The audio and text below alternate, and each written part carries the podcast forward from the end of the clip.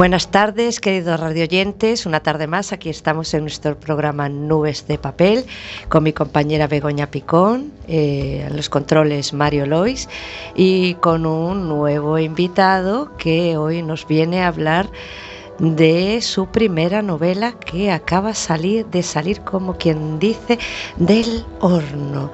David Pérez. Hola David, encantado de que estés aquí con nosotros esta tarde. Hola, mucho gusto. Igualmente, es un placer estar aquí con vosotras.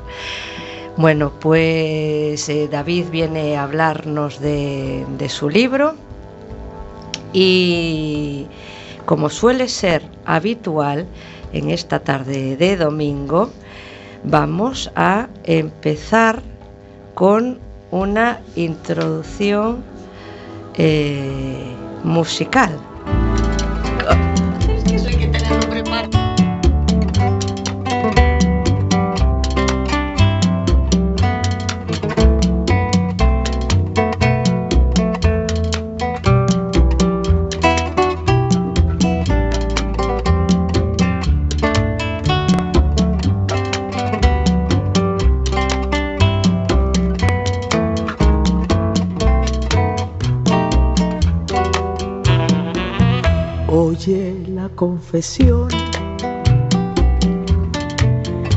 De mi secreto. Nace de un corazón que está desierto con tres palabras te diré todas mis cosas cosas del corazón que son preciosas, dame tus manos, ven,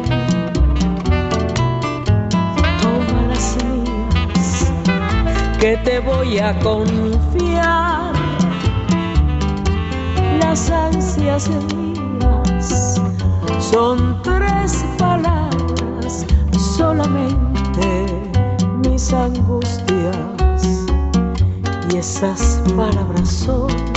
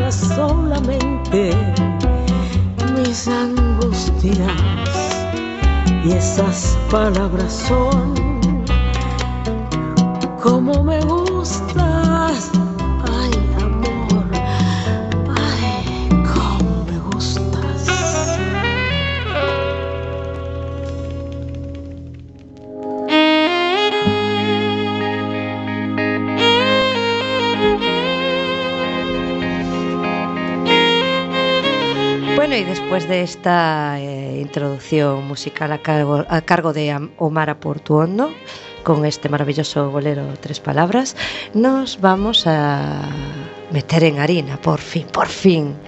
David, ¿tu primera experiencia radiofónica? Pues sí, esta es mi primera experiencia en la radio y la verdad es que estoy bastante emocionado, un poquito nervioso, espero que no se note y bueno, y encantado. Bien, eh, cuéntanos eh, un poco sobre tu novela, mm, de qué trata, cómo surgió la idea, qué es lo que te llevó eh, a meterte en esta aventura, desde cuándo escribes, háblanos de ti. Pues nada, empecé a escribir hace ya casi siete años, así sin darme cuenta, empezando a hacer dibujos, pequeñas historias y poco a poco pues fue surgiendo así el tema de ir escribiendo cada vez cosas más largas y, mejor escritas. No tanto simplemente lo que me iba surgiendo, sino ya irlo corrigiendo ya que fuese más legible, que lo pudiesen leer otras personas y que les pareciese pues pues eso, interesante de leer, no simplemente unas ideas puestas ahí a batiburrillo. ¿Y, qué es lo que te llevó hacia, este camino de la escritura? Eh, ¿Escribes desde que eras pequeño? ¿Fue surgiendo con el tiempo? ¿Cómo nació esta, e, esta afición? Mm, pues surgió de repente, sin más. Cuando yo estaba realizando mi primer ciclo formativo superior, eh, resulta que en las clases, pues, vamos a ser sinceros, me aburría bastante en ellas y me ponía a, inventar mundos. Y entonces a partir de esos mundos fui desarrollándolos cada vez más hasta que llegó a donde llegó hoy, ya con este libro escrito, otros cuantos más eh, en proceso Uy, unos cuantos más en proceso, no, no hablamos de un libro más, sino unos cuantos más en proceso. Eso quiere decir que ya tienes otras historias empezadas. Sí, y acabadas. Y acabadas, esperando ya, o sea, con más ganas de seguir, de seguir publicando. Este libro se titula El deseo de Laila y voy a leer un poco la sinopsis, después nos hablarás tú de El deseo de Laila. Sabrás, un rudo teniente debe conducir una fédula a una peligrosa misión para tomar por asalto el castillo donde se ocultan sus enemigos. Para ello cuenta con la imprescindible ayuda de la ingeniera Laila y su asistente Eli, que no son humanos sino niles, quienes entregan a la fabricación de una tan portentosa como mortífera máquina de guerra. De una aguda inteligencia pronto Laila provocará en Zabras algo más que recelos, envidias y encontronazos.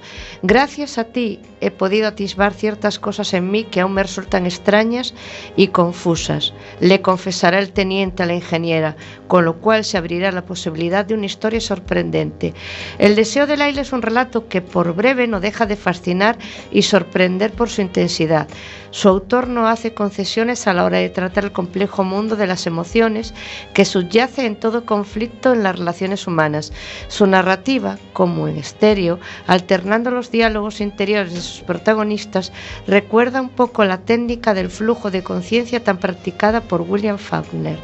Eh, por alusión, es un tipo de lectura, siempre te ha traído la fantasía.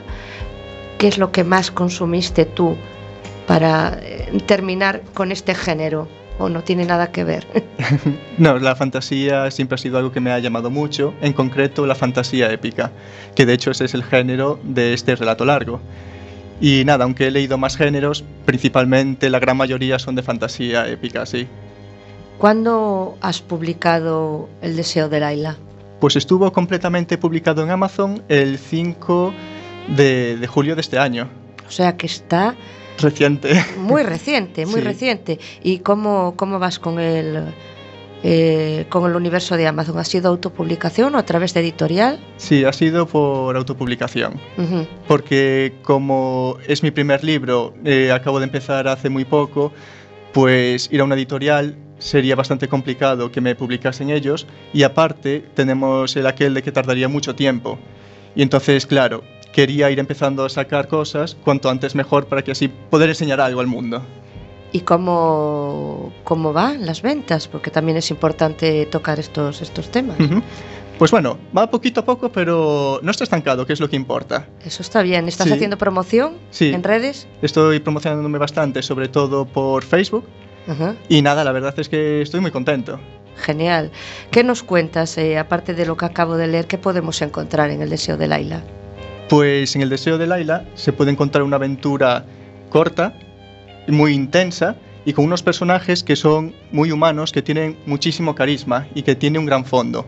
Hay dos coprotagonistas, por lo tanto podemos ver el punto de vista desde un humano hasta el otro el punto de vista del otro de la otra protagonista que no es humana y entonces eso genera una serie de conflictos que no se suelen ver eh, ¿Empatizaste con alguno de los protagonistas más que con cualquier otro personaje? ¿Tienes algún favorito o alguien en el que te veas un poco reflejado?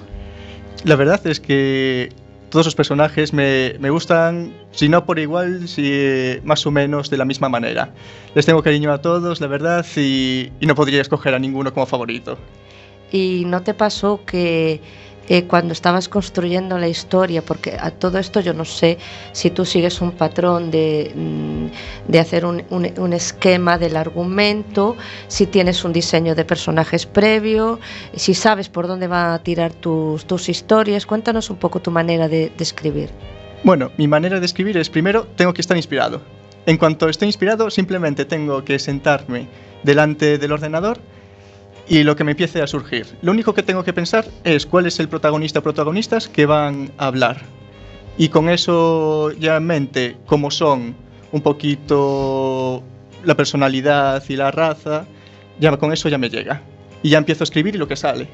O sea, que tú dejas que tu mente vaya fluyendo, toman vida propia los personajes. Totalmente. Totalmente, ¿verdad? Echan a caminar sí. después ellos solitos. Uh -huh. Y te diviertes eh, escribiendo. Sí, porque todo es totalmente inesperado. Es como leer una historia, pero que la estás leyendo a medida que la escribes. Es una sensación impresionante. ¿Tú no sabes cómo va a desarrollarse después o ya tienes claro eh, lo que va a pasar? No lo sé. Puedo tener alguna idea, pero no es la primera vez que me sorprenden los personajes. bueno, David, eh, ti entraches, bueno, sabes que eu falo en galego. Sí. Bueno, tamén falo con Rosy, que contigo, ti non te preocupes, falo varios idiomas. Sin problema. Pero bueno, Rosy mas eu facemos un tándem perfecto, ela fala en castelán e un galego. E, uh -huh. e empezaches no mundo nesa voraxine da autopublicación. Contanos como foi a túa experiencia.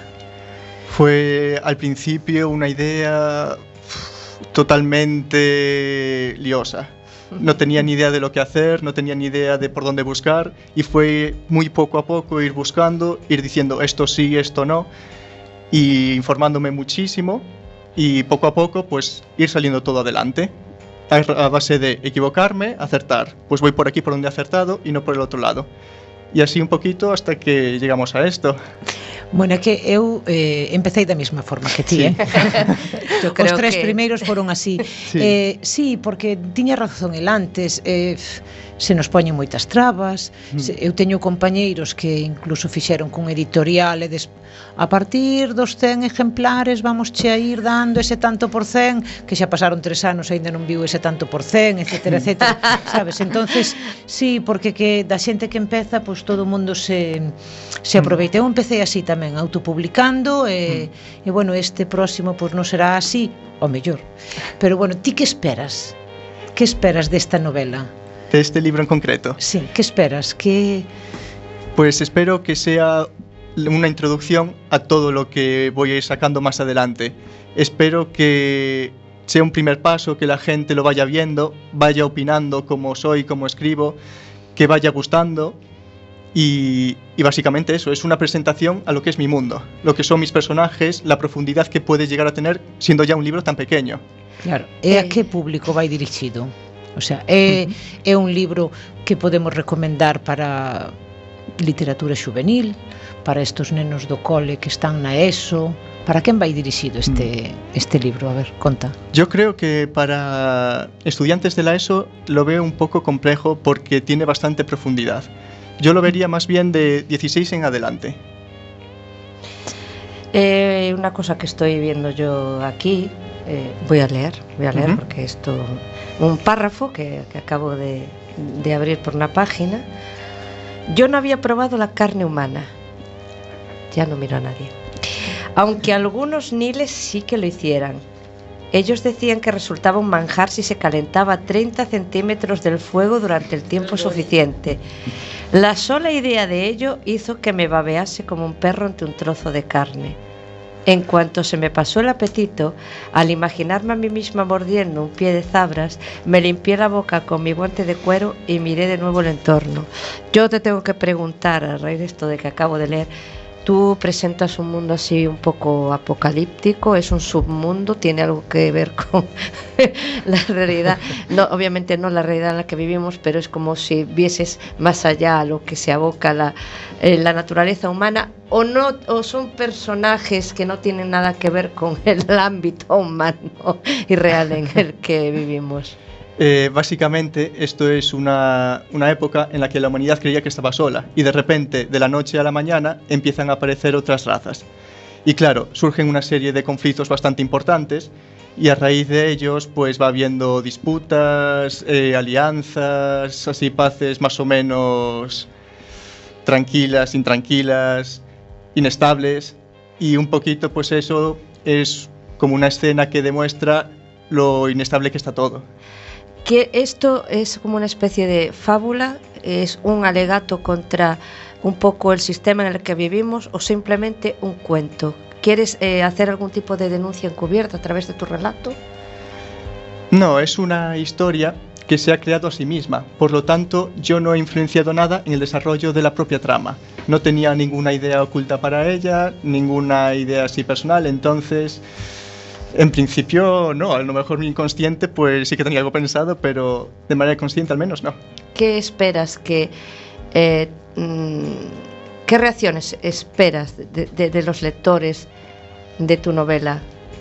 Que se sorprendan. Que se sorprendan. Sí, que se emocionen, que se emocionen mucho, porque hay momentos así de, todo, de todos tipos. Hay emociones muy fuertes, duras, bruscas, hay elementos sentimentales, hay un poco de todo. Entonces, esos contrastes, esos choques, esa manera de ver el mundo, pues es lo que quiero que vean los lectores. Eh, ¿Has tenido ya alguna, alguna crítica, algún comentario en Amazon? Sí, en Amazon de hecho, ahora mismo, por lo menos la última vez que lo vi, tenía cinco comentarios. ¿Y? Y bueno, parece que va, parece que va gustando. ¿Qué gusta? Sí. Ah, bueno, pues eso está muy bien. Eh, Bego, ¿tú quieres hacer alguna pregunta? Porque está toda entretenida ojalá as páginas de tu novela. Claro, é que non dou feito. Se si falo con, con David non podo ler. E eh? aquí está a cousa moi interesante dentro destas páginas. Pero si o que che diría, sigo polo polo oído de antes, que sentiches cando tu veches ese primeiro libro nas mans? Contanos, que, ¿Qué sale de dentro de ti? Fue una pasada. Después del tiempo de escribirlo, de todo el tiempo buscando, de corregirlo 12 veces o por ahí que lo corregí, después de todo el proceso de autoedición que es largo, complejo, duro, una vez que ya lo has encontrado, pues fue ya, ya hemos llegado. fue un plan, no creer que eso era el final, sino simplemente otro comienzo nuevo. Y fue una sensación impresionante. Pois mira, vouche decir, esa é a mesma sensación que vas a sentir cando teñas un fillo. máis ou menos.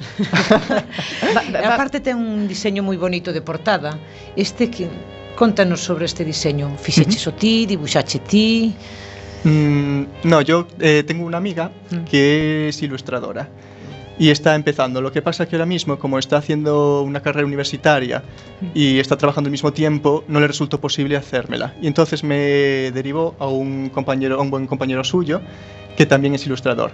Y entonces nada, quedé con esta persona que se llamaba Bryce Fierro, eh, hablamos, le dije lo que, cuál era mi idea, eh, lo leyó el libro y a raíz de ahí me envió una serie de propuestas y entre los dos fuimos sacando la idea poco a poco y hasta que surgió esta portada. La verdad es que es una portada muy bonita. Nos mm. meteremos ahora a hablar de la portada, pero vamos a hacer otra breve introducción musical eh, a cargo de Tony Zenet y la canción Soñar contigo.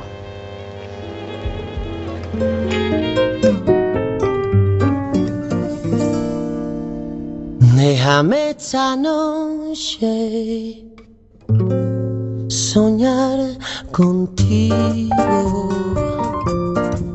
Déjame imaginarme en tu labio lo. Déjame que me crea que te vuelvo loca. Déjame que yo sea quien te quite la ropa.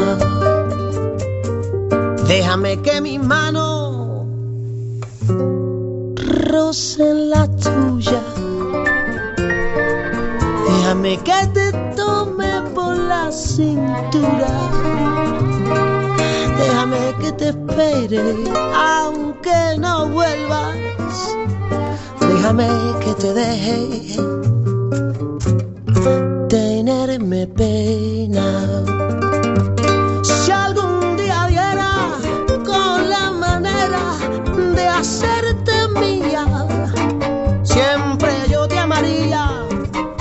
si fuera siempre sería. Qué bonito sería verse la vida, probar tu veneno. Qué bonito sería arrojar al suelo la copa vacía. Déjame presumir de ti un poquito mi piel sea el forro de tu vestido. Déjame que te coma solo con los ojos, con lo que me provocas.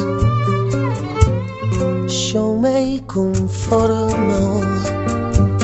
Si algún día diera con la manera de hacerte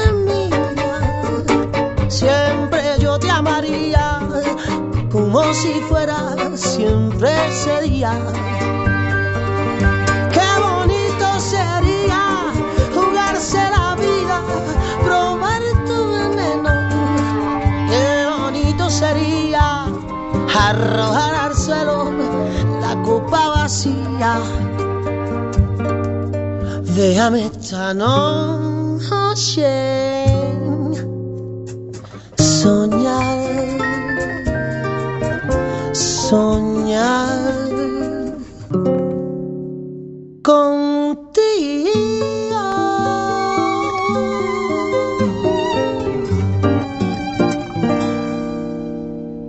Escoitas Cuac FM 103.4. Nada que ver. Emisora comunitaria de A Coruña, a emisora dos cidadáns.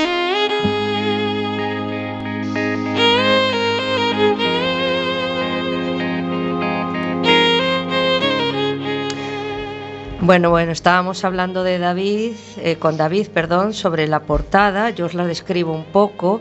Eh, es como una especie de, no de Catwoman, pero vamos, una chica que tiene como unas orejas de gato, ¿no? De zorro. De zorro, ¿ves? Ya es que yo y la fauna. y va toda vestida de negro y lleva como pues un arma entre, entre sus brazos y luego por detrás eh, vemos eh, como una especie de niebla con un edificio muy alto y soldados ahí que uno con otra arma levantada, con una armadura, es así pues está claro que transmite pues algo de violencia ya de, uh -huh es como de caos, ¿no? También. Y yo te quería preguntar, eh, el deseo de Laila, entiendo que Laila es la... ¿Es esta Laila la protagonista? Es ¿Quién esa. es Laila? Esa es Laila, exacto. ¿Quién es, es Laila? Laila es una, es una de las protagonistas, es la coprotagonista de que hace mención el título. Básicamente es una Nile, es ingeniera y ha ido junto con los humanos para ayudarles a tomar el castillo que aparece en la portada. ¿Quiénes son los Nires? Los Niles es la raza suya, con orejas de zorro y también cola. ¿Y que son aliados de los humanos? Eh, hay, hay, hay, otros enemigos? Eh, y esto es como, no sé, me recuerda un poco Star Trek o algo, así como varias razas, ¿no? Sí. Pero eh, sucede aquí en la Tierra o algún otro problema, o sea, eh, algún otro galaxia o planeta o, sí, o esa... en un universo paralelo se podría decir. Es un universo propio que tiene sus propias reglas, eh, sus propias leyes y todo eso, y tiene una serie de razas. Y esta raza en concreto la descubrieron los humanos hace poco y comercian, con ellas, con esta raza. Entonces, pues esta relación que mantienen ahora mismo eh, Laila y Eli, que son los dos Niles que hay que aparecen en este libro, eh, son los que van a ayudar a los humanos, a estos humanos que los han contratado, para tomar el castillo. ¿Son como mercenarios? En este caso sí, pero básicamente se cuenta así un poco en la historia es a raíz de los objetos que los humanos le han dado. Bueno, no queremos hacer spoiler aquí, pero en fin, estaba tan intrigada. Cuéntanos un poco, mm, ¿tenías claro el título? ¿Tuviste que pelearlo o te surgió? Surgió eh, al acabar el libro. Generalmente nunca pongo un título al principio. Pongo un título así provisional para que haga una referencia a lo que es el libro, pero es simplemente provisional. Después, cuando ya he escrito el libro, ya el propio título de verdad ya surge. Eh, ¿Qué te costó más? ¿Sinopsis? ¿Título? Eh, trabajar con el tema de, la portada, porque tú también tienes que dar conformidad sobre lo que realmente quieres. ¿Qué fue lo que más te costó? Pues lo que más me costó fue el proceso todo de autopublicación. El título surgió solo, escribir surgió solo también a medida que yo tecleaba. Después la portada nos peleamos un poquito, pero la verdad fue muy entretenido y me gustó mucho el proceso de hacer la portada, fue muy bonito. Y la sinopsis me la hicieron en la empresa de autoedición, en letra minúscula. Ah, no, no te pidieron que hicieras tú la sinopsis. Me lo pidieron, pero sus servicios ya incluían una también y de hecho quedó bastante mejor que la que, cualquier cosa que me podría haber imaginado yo. Claro, es que estoy acostumbrada a que me pidan editoriales la sinopsis, por eso te preguntaba, ¿te mm. ha costado la sinopsis? Porque no estaría fácil hacer una sinopsis de tu propio libro. No, para nada. Y de hecho todo lo que tenía pensado se quedaría tremendamente corto en comparación con lo que ha surgido. En cuanto me lo enseñaron yo fue verlo y decir, ha captado totalmente la esencia, es una pasada. Genial, genial, mm. porque es muy importante a la hora de... Yo ahora me pongo el papel de lectora y no sé si estaréis de acuerdo conmigo, pero lo que primero hago cuando voy a mirar un libro, miro el título, miro mm. la portada, la portada no es decisoria, por lo menos para mí personalmente, el, eh, yo mm, tiene que llamarme la atención el título y apto seguido voy a la sinopsis. Entonces, si la sinopsis me, me, me engancha, lo compro el libro. Si la sinopsis no me engancha, no compro el libro. Mm. No sé si funcionáis igual. Es que é o que pasa a veces mmm, A portada, sí, dice moito, claro que dice moito, pero bueno, sempre vamos ao reverso, vamos a ver que, que dixo o escritor ou a escritora, eh? e, e hai xente que, que pasa un pouco da sinopsis, es fíase solo do que lle dá a vista. Aí este tema moi boa pinta, Sí, a mí tamén me ten moi boa pinta, pero como está por dentro? Claro, claro.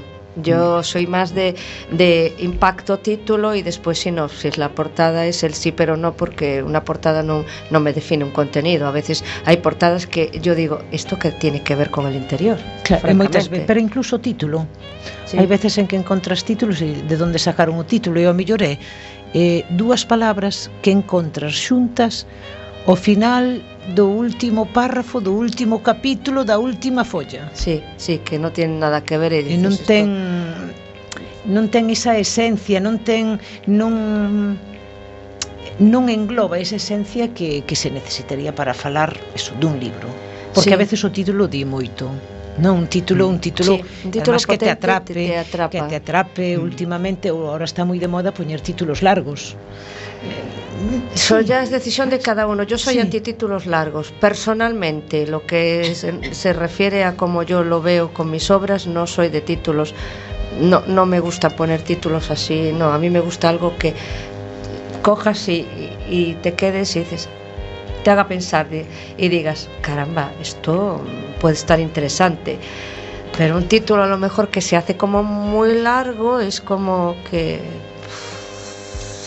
non sei. Sí, eu teño as dúas versións. É verdad que un título largo che dá moitas opcións a mm, casi a resumir a obra en esa, en esa pequena frase. É verdad tamén que un título corto pasa igual que cos poemas cortos. Os poemas cortos teñen unha carga de emoción increíble, e non todo o mundo é capaz de entendelos na primeira lectura, necesitan un par de lecturas máis, e os títulos cortos ao mellor lle pasa o mismo. Mm Bueno, eh, como todo esto al final es muy relativo y depende del gusto de las personas que tengas delante o de los lectores, que es como tan variado como tal cantidad de gente hay, eh, tienes que jugar un poco también con la intuición o en lo que tú valores que es más importante. Pero yo sigo diciendo que una buena sinopsis es como, caray, es dejar al lector así en plan Ostras, ostras, es que es que yo tengo que coger esto y leerlo porque me, me he quedado intrigada. Es como te da, te da ese, ese punto. Y si empiezas a leer una sinopsis que te vaya resultando pesada y dices, lo dejo ahí, que queda muy bonito en el estante. Y, ahí, se deja. ¿Tú eh, a qué le das más importancia? Pues yo creo que todo tiene importancia. La portada va a ser lo primero que veas. Si mismamente está en un estante, donde se va a ser lo primero que te atraiga. Después ya vas a ver el título. El título ya te va a decir un poco lo que es, la esencia que transmite, y ya por último te vas a la sinopsis. Y después de la sinopsis, si eso ya te gusta, ya vas a coger un poco dentro a ver cómo es el autor y todo eso. Y un poquito ese es mi proceso a la hora de coger un libro el, eh, es como que metes todo en una batidora y ahí es lo que salga, ¿no? Tú vas por fases, uy, mira la portada, qué hueco, me mola a mí, las orejas estas, oh, sí, sí, sí, es que me gusta, qué detalle, no sé qué, uy, el título, el deseo de, el deseo de Laila. Claro, tú ves la portada y dices, erótico no es. sí, O bueno, o puede, o puede, es verdad que no te he preguntado que así sin desvelar grandes tramas. Hay subtramas, hay amor, hay algo de... Esta, este libro es una pequeña introducción. Entonces ya va todo bastante condensado, no, no había lugar suficiente para un romance. Oh. Pero no hay que preocuparse, más adelante habrá romances y habrá para todos los gustos. ¿Es em, concluso o va a haber segunda parte? El final es un poco entrecerrado y abierto, da pie a que va a continuar. Y yo tengo pensado hacer la segunda parte, sí. O sea que sí. Sí, sí. a no ser que surja algo, pero vamos que sí. ¿Tú ves como una especie de saga en tu cabeza o simplemente ves una continuación y ya? Como mínimo una continuación. Después, como eso, a medida que voy escribiendo, es cuando se va mostrando el libro en sí mismo, no puedo saber cuánto más va, va, a durar. Si va a ser una saga, si simplemente un libro más, una novela larga, otro relato largo, no sé. Lo que te vayas, pero tienes claro que sí, ¿no? Exacto. Y antes hablabas un poco de libros que ya tienes terminados. Eh, son relatos, son novelas cortas, siguen la misma, el mismo género que de, ficción... Eh, de fantasía épica. ¿De fantasía épica? Pues, ¿O has cambiado de género? Eh, pues ahora mismo tengo tres libros ya totalmente escritos. Eh, uno es de recopilación de relatos. Entonces ahí mezclo un poquito de todo, desde fantasía, románticos, misterio, terror, un poquito de todo. Después tengo una novela corta que es de terror suspense, más suspense que terror, la verdad. Y después eh, ya tengo una novela larga escrita, que más o menos calculo que serán unas 500 páginas en su día, así que ya no es como este libro, es mucho más larga. ¿La tienes terminada? Terminada, pero no corregida, está escrita. Y, mm, no quiero repetirme, todas de fantástica. Eh, esta, la novela larga sí que es de fantástica, como esta, y está ambientada en el mismo mundo. Eh, pero no es continuación de, de No, esa no es continuación, porque la escribí antes que este libro. Pero puede ser una precuela. Eso sí. De hecho, está ambientada en una época anterior a este libro. Es que esto me está recordando el Señor de los Anillos o a la Guerra de las Galaxias. Ya. Quién sabe si de aquí no va a salir una, una saga de estas. Claro, eh, mira. De Avatar o algo así. el mundo de, de Avatar. Que imagínate mm. que viene James Cameron por ahí. Señor David Pérez, yo quiero. llevar al cine. es que el mundo este lo llevo desarrollando desde que empecé con el tema de la escritura y en seis años lo he desarrollado muchísimo ya hay varias eras, ya hay una era cronológicamente hablando, da para hacer muchísimas novelas. Y bueno... Este rapaz non é moi novo para traballar tanto, digo eu. Tiene muchos mundos en su cabeza, eso está bien, eso está bien. yo lo veo. Pero eh, aí hai un puntiño, eh, nos vai falar tamén seguro, de esos relatos que aparecen na voz. En la voz, sí. A ver, a ver, contanos. Claro, é que hai que investigar un pouquiño porque este rapaz nos, nos é con moito traballo. es verdad, ya menos mal que hizo Bego trabajo de campo. Eso no te, ¿Ves? Ese apunte no lo tenía yo. A ver, cuenta, cuenta.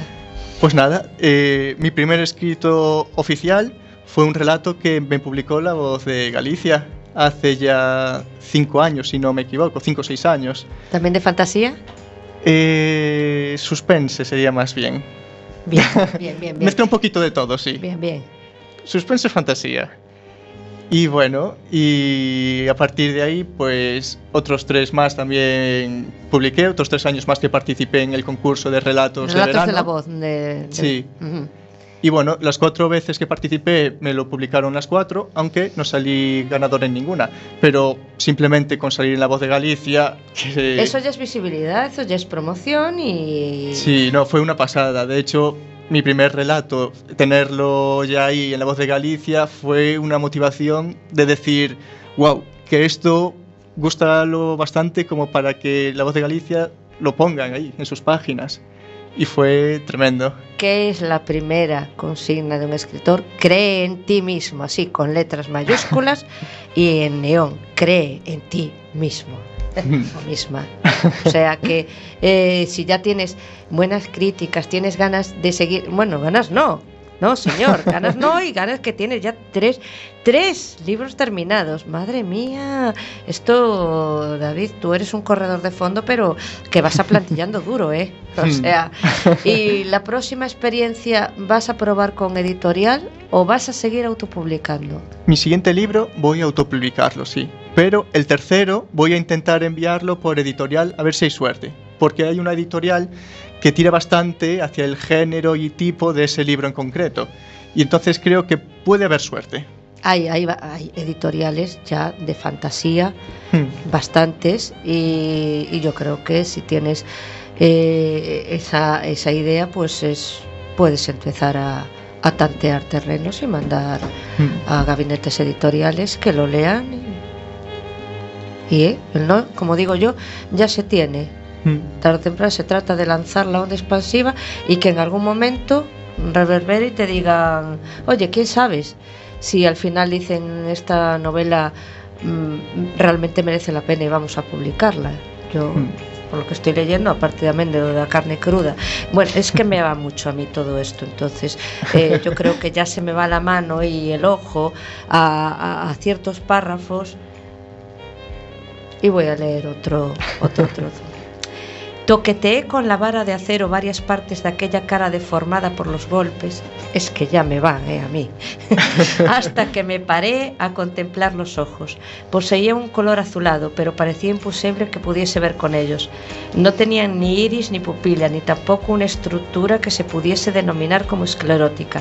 Eran simplemente un ojo sin nada. De manera inconsciente acerqué el palo a uno de ellos y lo rocé con suavidad. Era más duro de lo que podría parecer a simple vista.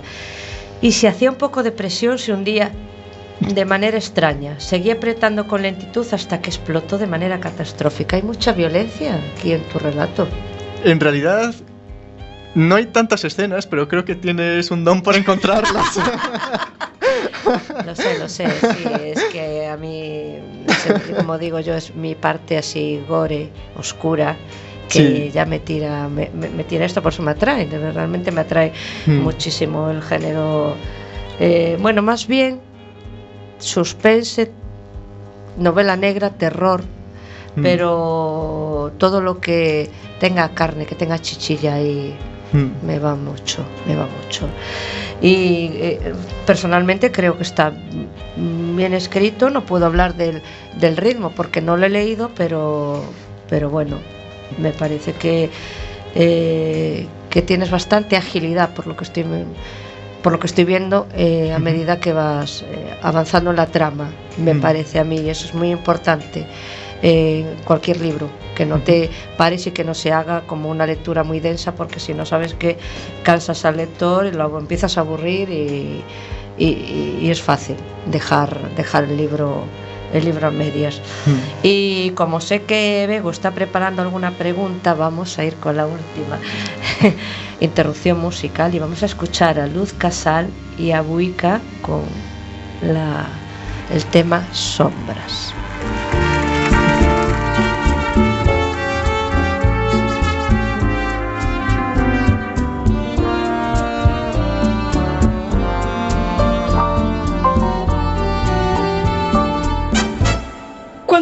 Hayas ido,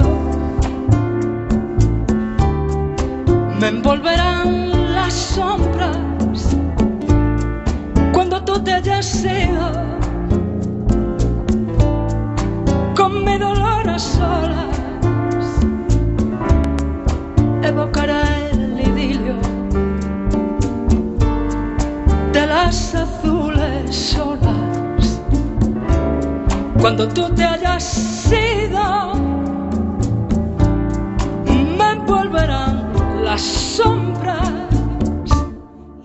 penumbra vaga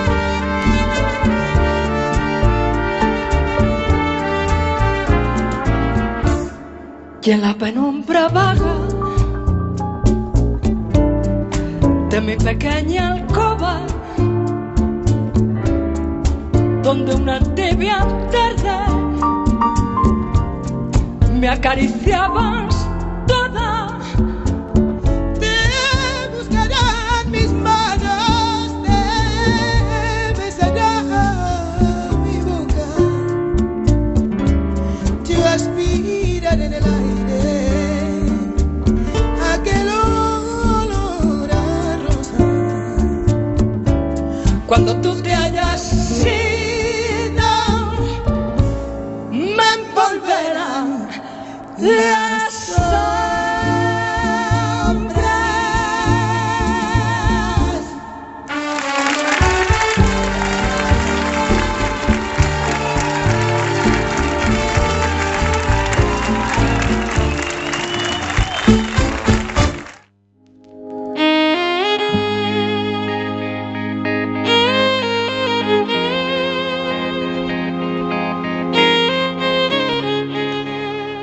Bueno, yo creo que Bego está ojeando uno, precisamente uno de los relatos, o el primer relato que publicaste, Relatos de Verano, y, y se titula Ojos Verdes, o sea que como nos atrae tanto, yo estoy tan intrigada, te voy a pedir que lo leas, ¿no? Bego? Sí, porque ti sempre encontras esas escenas así escabrosas, pois eu encontro Vamos a Oh. compensar.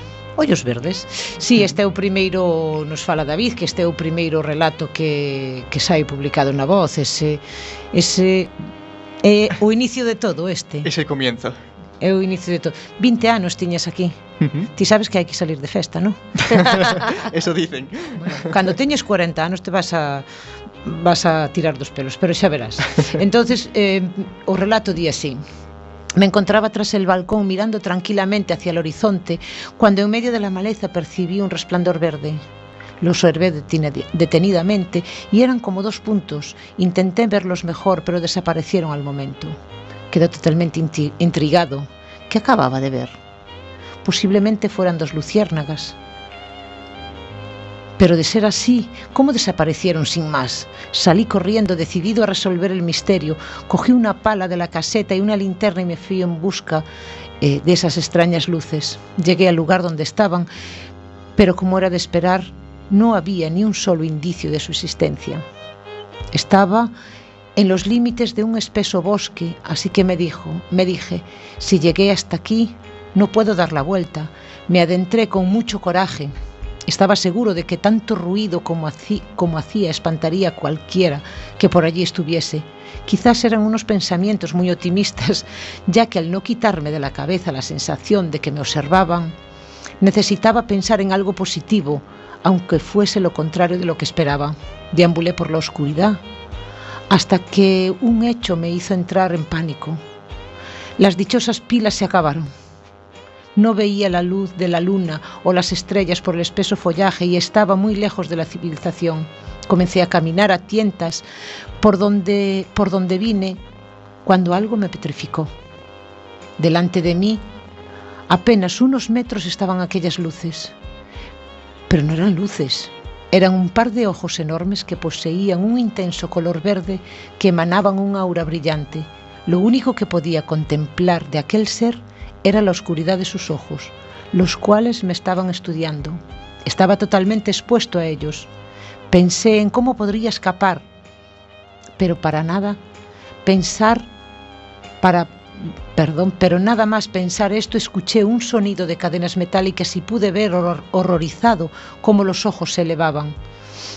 Me llevaba más de dos cabezas, di un paso atrás, pero tropecé y caí al suelo. Al voltearme, estaba delante de mí con su cara apenas a unos centímetros de la mía.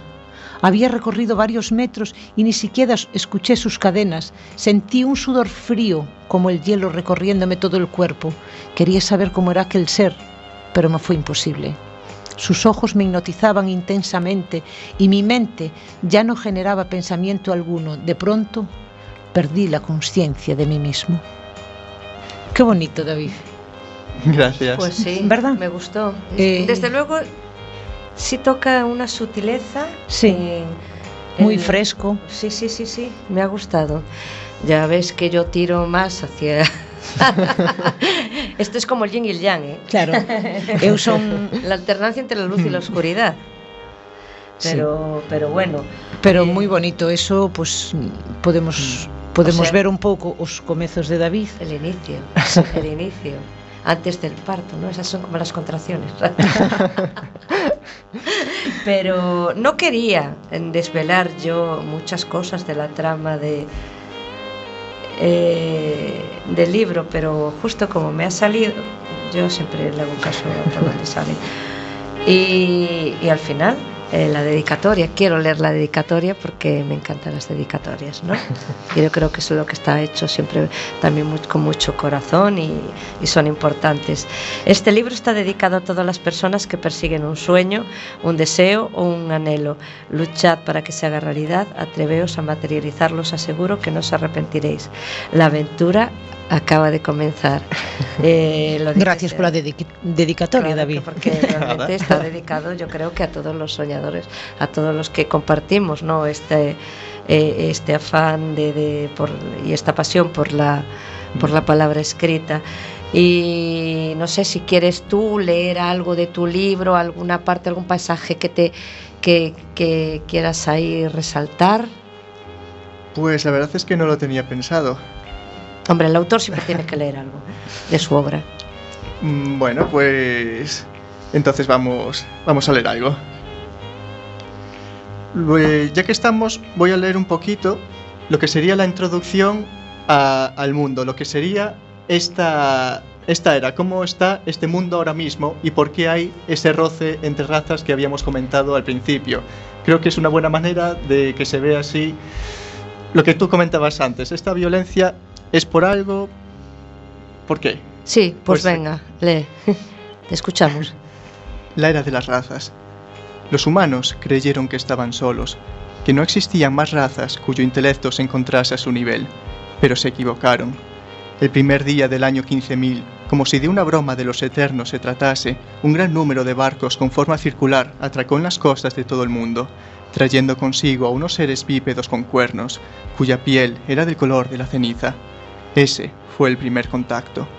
El velo invisible de separación se fue diluyendo con lentitud a medida que pasaban los años, haciendo que las criaturas poseedoras de una inteligencia palpable entrasen en contacto las unas con las otras. Esta es una era de descubrimientos, de relaciones y de aceptación, pues si las distintas razas no aprenden a convivir entre sí, surgirá una terrible guerra como nunca antes se ha visto en toda Eodasia. Vivir en armonía o llevar a cabo exterminios masivos, esa es la lección que todos los seres deberán realizar. Bueno, eh, es un preámbulo, o lo considero como una especie de preámbulo de lo que, de lo que nos va a mostrar el interior de, de, esta aventura épica que no deja de ser una, una eso, una aventura eh, con todas sus sus luces, sus sombras, sus guerras, sus batallas y, sus protagonistas. Pero no hemos hablado de los protagonistas y eso también es una parte muy importante. Así que vamos a dedicar los últimos minutos a que nos hagas una somera descripción de los principales protagonistas, cuáles son sus anhelos, qué buscan, cómo son. ¿Quiénes son? Porque tampoco los conocemos. Muy resumidito. Bien, pues aquí básicamente nos encontramos con tres protagonistas principales, de los cuales solamente dos hablan en primera persona, hablan ellos mismos. Tenemos por un lado a Laila, que es a quien encontramos en la portada, que es una ingeniera Nile, y detrás de ella tenemos a Zabras, que es un teniente humano, que es el que está a cargo de tomar el castillo que podemos ver aquí al fondo de, la portada. Eh, Zabras de parte de sus superiores tiene como misión eh, obtener la ayuda de Laila y de su ayudante Eli para que construyan una máquina de guerra y así tomar este castillo. Entonces, claro, podemos ver los puntos de vista distintos de entre un teniente que quiere ver cumplida la misión con el menor riesgo para sus hombres y una criatura no humana que lo que quiere básicamente es lo mejor para sí misma, que quiere hacer las cosas a su manera, que no le gustan las presiones y un poquito los conflictos que eso surgen. Eh, te había hecho una pregunta al principio sobre si tenía alguna semejanza, alguna similitud, alguno de los personajes contigo o es una mezcla en general, vas aportando o dejando eh, cositas de ti en cada uno de ellos. Mm, yo creo que no se puede escribir nada que no se conozca o que no se sea. Entonces, yo creo que absolutamente todo tiene una pizca de mí en el libro. Si no, no podría seguir de manera tan fluida y tan natural. Sí, yo también creo, opino lo mismo, ¿verdad, Bego? Sí, es que todos sus libros tienen... Tienen que tener algo de la, esencia de, del autor, porque si no, no dejas, no dejas rastros, como que se, algo se diluye, ¿no? Eh, falta, mm. falta alma, falta lo más importante. Eh, bueno, como siempre... El tiempo en la radio corre demasiado deprisa y podríamos estar hablando, aunque el relato eh, lo tenemos aquí y no deja de ser un libro no demasiado grueso, pero eso no quiere decir que no contenga dentro muchas historias, muchas subhistorias, tramas y emociones. Entonces, eh, hablar de un libro siempre es, siempre es apasionante y daría, y daría para mucho más, pero como David ya tiene más escritos y va a seguir en esta aventura literaria, seguramente volveremos a emplazarte para que continúes hablándonos de o bien la precuela o la secuela u otro libro que no tenga nada que ver con los deseos de Laila. Y, bueno, no sé si quieres decirnos algo más de, dijiste que se puede encontrar a la venta en Amazon, alguna otra plataforma, está en digital, está en papel o cómo? Pues sí, está en Amazon ahora mismo y se puede encontrar tanto en ebook como en papel. De momento es todo lo que tengo publicado y no tengo ninguna otra plataforma, así que está limitado a eso. Non te preocupes, Rosy, porque a, o, a marcha que vai este rapaz escribindo en dous meses temelo no programa outra vez con, con outro libro novo. No, pero es lo que estaba es lo que estaba yo diciendo que al paso que vas eh, dentro de poco lo tenemos lo tenemos aquí eh, otra vez de vuelta. o sea que vete preparando para la siguiente entrevista. Sí, será un placer estar aquí con vosotras otra vez. Tú sigue trabajando en la corrección de ese libro que no sabemos si es precuela, secuela o, o qué. pero, eh, pero tú sigue avanzando en tus historias, porque aquí te estaremos, te estaremos eh, aguardando otra vez.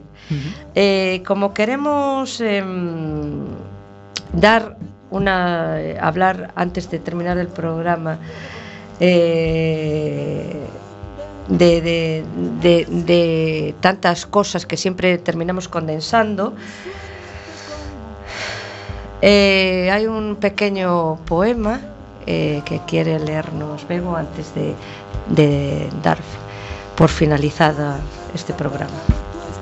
Claro, é que despois de tanta aventura épica e, e submundos, pois vamos a quedarnos un pouco ca esencia do que é eh, o interior, que é un programa de poesía.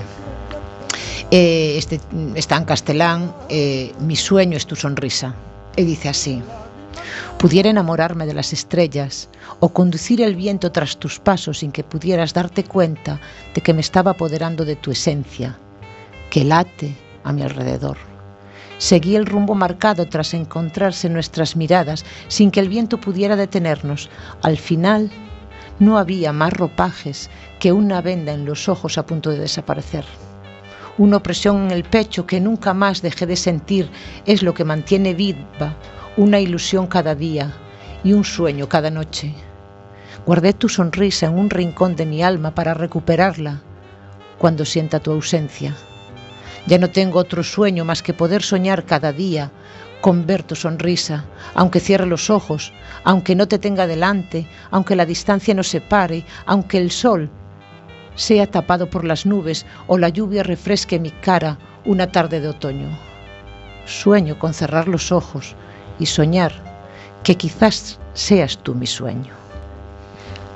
Qué bonito. Eh, precioso. Eh, tenemos que despedir del programa y os emplazamos para el siguiente programa en Nubes de Papel con nuevos invitados y nuevos contenidos. Eh, buenas tardes, gracias David por estar aquí gracias y por sed, sed muy felices.